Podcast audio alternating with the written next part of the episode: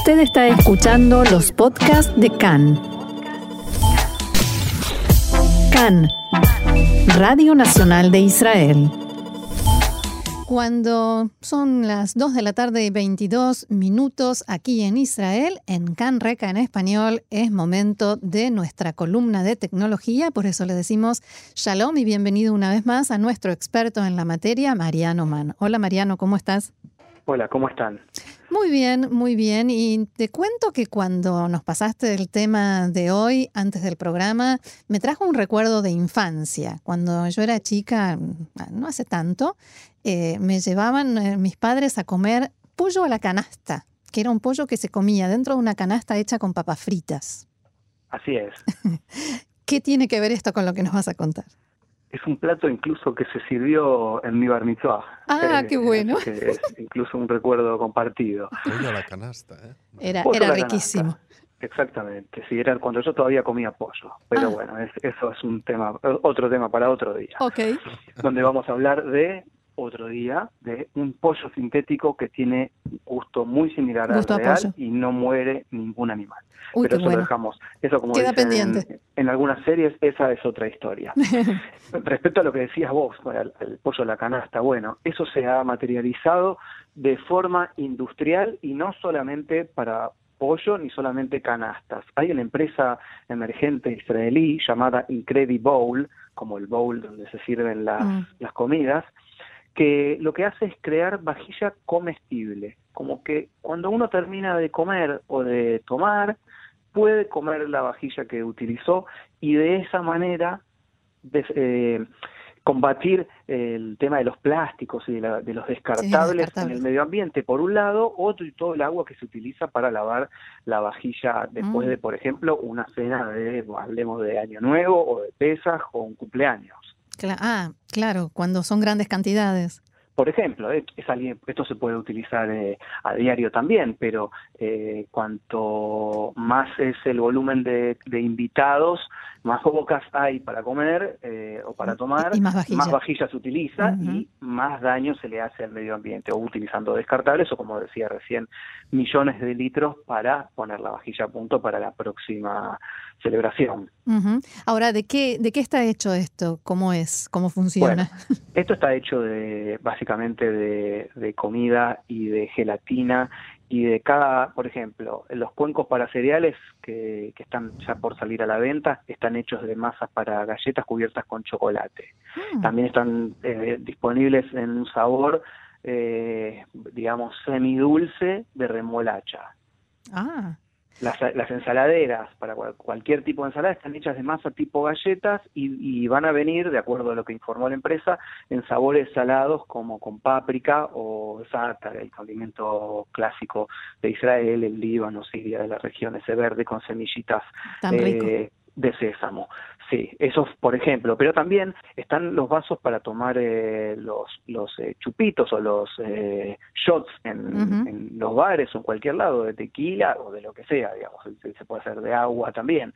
Bueno, eso viene en, en colores y la verdad que son tiene una consistencia gomosa y un sabor dulce. Es como ¿Como cualquier gelatina? caramelo de goma que cualquiera de nosotros haya probado alguna vez en la vida. Ahora, la gran eh, eh, incógnita aquí son los costes, ¿no? Imagino, porque seguramente muchos estarán interesados en contribuir a, al medio ambiente, a no contaminar tanto, pero al final las empresas pues se rigen por números y si el plato de plástico pues les vale una décima parte, imagino que seguirán eh, pues haciéndolo de siempre. Entonces la cuestión es, en términos eh, económicos, ¿qué tan viable es este invento? Bueno, Ofer, como decía aquella enciclopedia y programa de televisión que en Argentina se conoció como Érase una vez el hombre, y no Mm. recuerdo en Oh, qué España mítico, cómo- exactamente igual.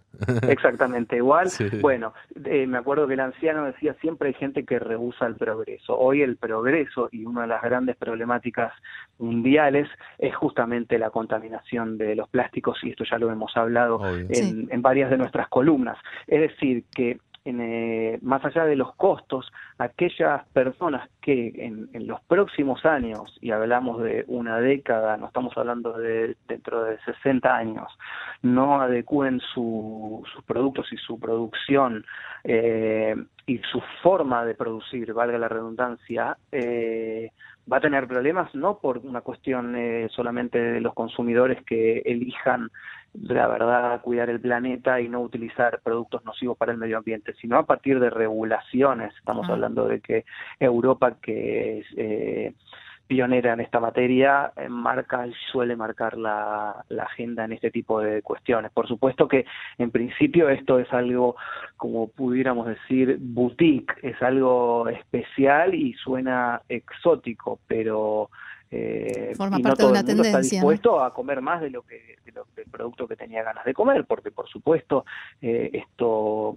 tiene calorías. Lo que sí son es kosher y se venden sin lactosa, huevo, gluten, por digamos que ya está enfocado hacia eh, un mundo eh, que está transitando casi un cuarto del siglo XXI. Es decir, que si la tendencia acompaña, es una iniciativa que puede no transformarse quizás en, la primera opción, pero sí entre las primeras opciones a la hora de contratar una vajilla para un evento. Eh, esto que decís de quien quiera comerlo, también e, esta parte de, digamos, de, la, comida que se le sirve, eh, estaba pensando justamente que la vajilla se convierte en parte de la receta, así como cuando uno combina sabores y condimentos y texturas diferentes en un plato, habrá que tener en cuenta también el sabor y la textura y todas las, eh, digamos, las características de la vajilla. Así es, por eso digo, incluso quien quiera descartarlo, estamos hablando de productos biodegradables, es decir, ah. que esto que no se puede, no, me entra más la comida, realmente estoy satisfecho, no quiero comerme el cuenco de la ensalada. Eh, al tirarlo esto se descompone, esto forma parte de un compost, esto se, se, degrada e incluso sirve en, lo que es eh, abono a la tierra, es decir, que tiene todas las de ganar en términos técnicos prácticos y ecológicos. Y como bien decías, eh, justamente el tema de, la combinación era lo que hablábamos recién, los cuencos de cereales eh, están hechos de masa de galletas cubierta de chocolate, y incluso para aquellos que hoy en día era impensado pensar en productos dulces hechos con remolacha, o que lo comía en los años 70 o los años 80 era alguien visto casi como un extraterrestre. Hoy en día hay heladerías que tienen gustos eh, que aún a nosotros nos parecen exóticos, pero ya forman parte de la oferta. Entonces, un cuenco para comer cereales que tiene un sabor semidulce de remolacha eh, es, tiene su público hoy en Igual a mí me gusta más el de chocolate. Sí, yo también. voy, voy, por allí también. Sí, eh, Mariano, ¿esto está disponible? O sea, ¿podemos ya ir a buscar estos bowls con sabores de chocolate o remolacha para reducir la contaminación o es un proyecto todavía que se está cocinando?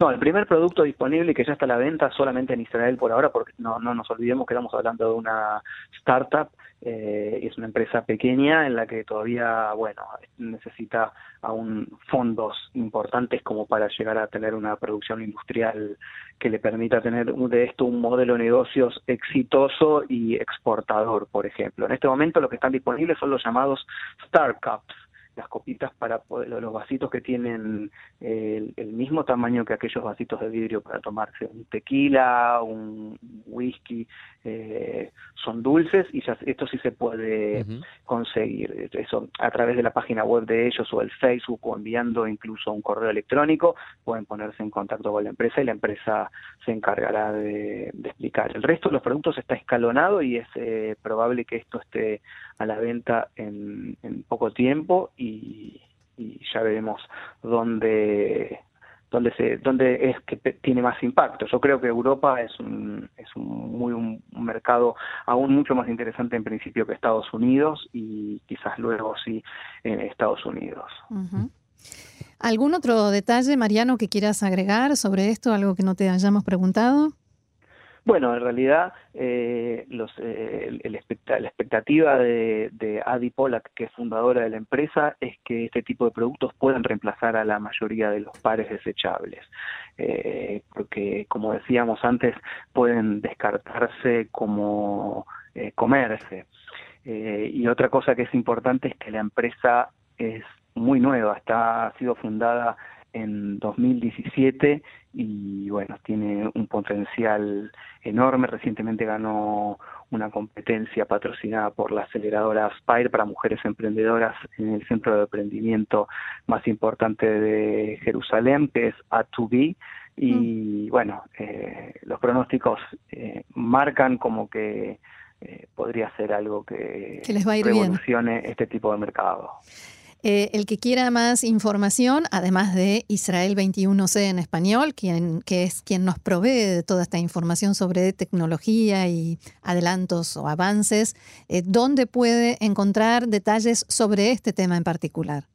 Bueno, puede buscar directamente en Facebook como Incredibowl y la última parte es de larga O-W-L, como el bowl donde se pone como si fuera bowling, donde se pone la, la, comida, la ensalada, y si no, exactamente la misma palabra, incredibowl.co.il, donde allí pueden ver eh, acerca de la empresa, los productos, qué habla la prensa de ellos, galería, etcétera. Está en inglés eh, y en hebreo.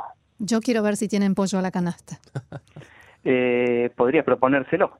¿Por qué no? Ya la nueva startup. Eso. ¿Por qué no? Una idea acaba de surgir. Ahora, yo podría comer el pollo ecológico. Claro. No como pollo, podría comer el pollo ecológico. Eh, ya tenemos dos ideas. Pollo Genial. y pollo ecológico. Bueno, ha surgido una idea en vivo y en directo desde Can en español.